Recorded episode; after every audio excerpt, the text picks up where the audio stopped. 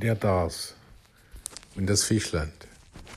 Ich kam 1990 auf den Dars und blieb bis 1991, besser gesagt, ich kam 1989 auf den Dars und blieb bis 1990, 91.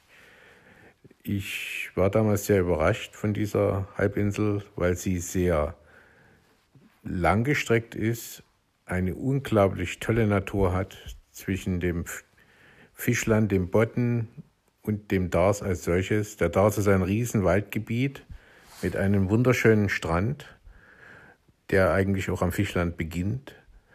Und der Dars hat eine sehr inhomogene Landschaft, weil er mit flacher Küste bis hin auch zu etwas äh, steilerer Küste da ist und er hat an der Spitze ein absolutes Highlight, das ist dieser Nationalpark der Dars, wo die Inseln auch vorgelagert sind und wo alle Tiere, die man im Ostseeraum finden kann, an einem Platz vorfindet. Wir sind damals 1989 im September auf den Dars gekommen. Dort war die Hochschule für Seefahrt, war in Mendewustrow die jetzt gerade abgebaut wurde oder entsorgt oder neu errichtet als anderes Gebäude wird. Wir hatten von dieser Seefahrtshochschule ungefähr 100 Meter bis zum Strand. Das war ein traumhafter Ort, wo man sozusagen früh aufstehen konnte und war sofort am Strand und war sofort am Meer und konnte auch mit dem Fahrrad oder mit dem Joggen entlang der Dünen sich leicht fortbewegen. Was wir auf dem DAS sehr intensiv betrieben haben, war Triathlon, weil es bot sich einfach an, im Meer zu schwimmen, Rad zu fahren und zu joggen und zu laufen. Wir hatten damals eine kleine Triathlon-Truppe, die eigentlich sich dreimal die Woche zusammengetroffen hat und wir haben trainiert.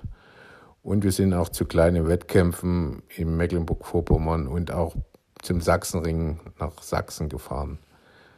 Der Dars ist für mich eigentlich gegenüber Usedom, ich vergleiche immer den Dars und Usedom, eine Region, die touristisch auch erschlossen ist, aber durch den Naturschutz, der dort ziemlich streng geahndet wird und auch damit die Bebauung noch richtig ursprünglich ist, die schönste Gegend für mich an der Ostsee, obwohl ich eben Usedom-Fan bin. Aber der Dars hat einfach die, die schönste Natur und der Dars hat auch diese ursprünglichen alten Fischerhütten und die ursprünglichen alten Häuser, diese Rebhäuser. Der Dars bietet eigentlich für einen Fremden die Ostsee auf einem kompakten, auf einer kompakten Halbinsel.